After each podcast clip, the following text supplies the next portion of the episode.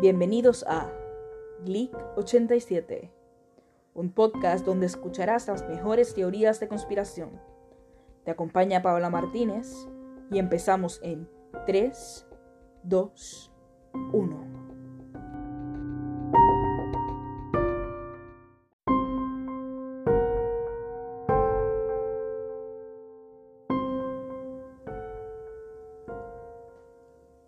Apolo 11 fue una misión espacial tripulada de Estados Unidos, cuyo objetivo fue lograr que un ser humano caminara por la superficie de la Luna la misión se envió al espacio el 16 de julio de 1969, llegó a la superficie de la Luna el 20 de julio de ese mismo año y al día siguiente logró que dos astronautas, Armstrong y Aldrin, caminaran sobre la superficie lunar. El Apolo 11 fue impulsado por un cohete Saturno 5 desde la plataforma LC-39A y lanzado a las 1 y 32 por el tiempo universal coordinado del complejo de Cabo Kennedy en Florida. Oficialmente se conoció la misión como AS-506. La misión está considerada como uno de los momentos más significativos de la historia de la humanidad y la tecnología. El comandante, el comandante Armstrong fue el primer ser humano que pisó la superficie de satélite terrestre el 21 de julio de 1969 a las 2 y 56 al sur del mar de la tranquilidad. Seis horas y media después de haber alunizado, este hito histórico se retransmitió a todo el planeta desde las instalaciones del Observatorio Parkes. Inicialmente, el paseo lunar iba a ser retransmitido a partir de la señal que llegase de la estación del seguimiento de Goldstone, perteneciente a la red del espacio profundo, pero ante la mala recepción de la señal, se optó por utilizar la señal de la estación Honeysuckle Creek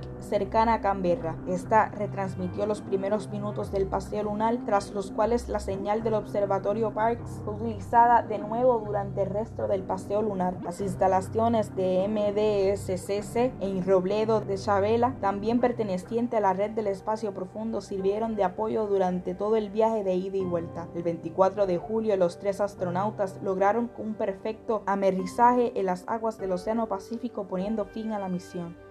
Pero, ¿qué fue realmente lo que sucedió allí? Se dice que Estados Unidos nunca pisó la luna. Esta afirmación se le atribuye a Bill Casey, su hombre licenciado en literatura inglesa, que por cosas del destino trabajó de rebote en la NASA. Al formar parte del, departamento de publicaciones de Rocketdyne, aseguró que los seis alunizajes del Apolo entre julio de 1969 y diciembre de 1972 fueron engaños y los sintetizó en el libro We Never Went to the Moon.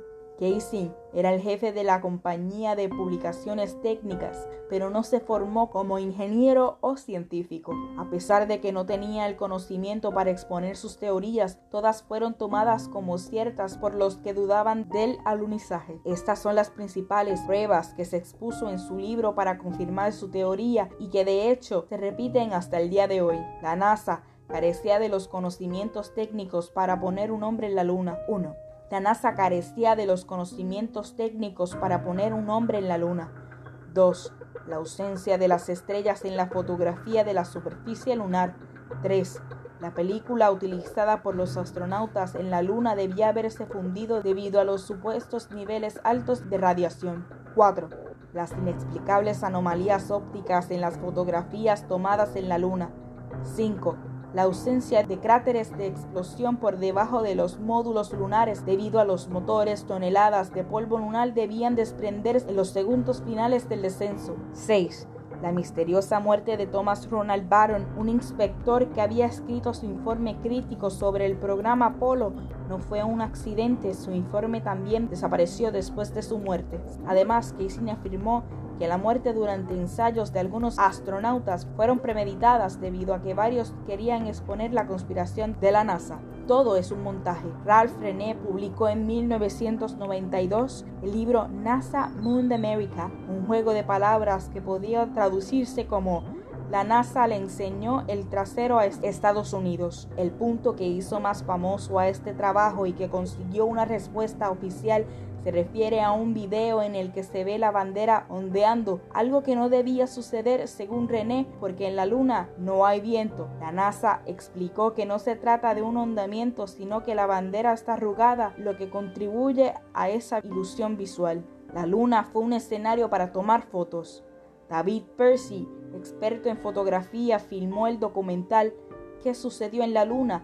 Este trabajo audiovisual se divide en tres partes. La que nos interesa es la primera.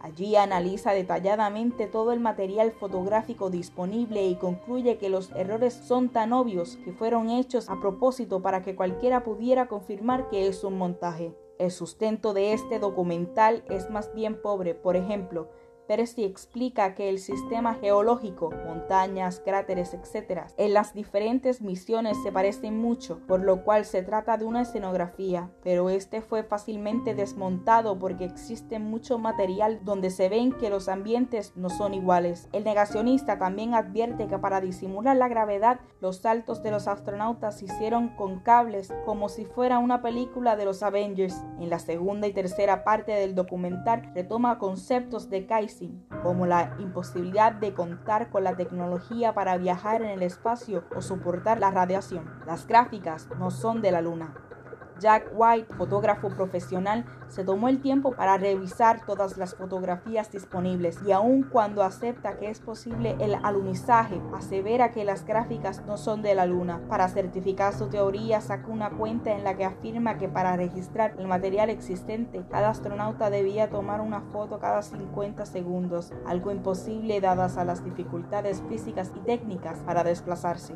Ahora es probable que te haya entrado la curiosidad y quisieras tener las respuestas a cada una de las teorías o sospechas que hemos repasado. Pues bien, Discovery Channel, en un famoso programa de cazadores de mitos, se dio la tarea de responder una por una todas las interrogantes que se han planteado desde el primer alunizaje. Eso fue todo por hoy. Nos vemos en el próximo capítulo de Glick 87.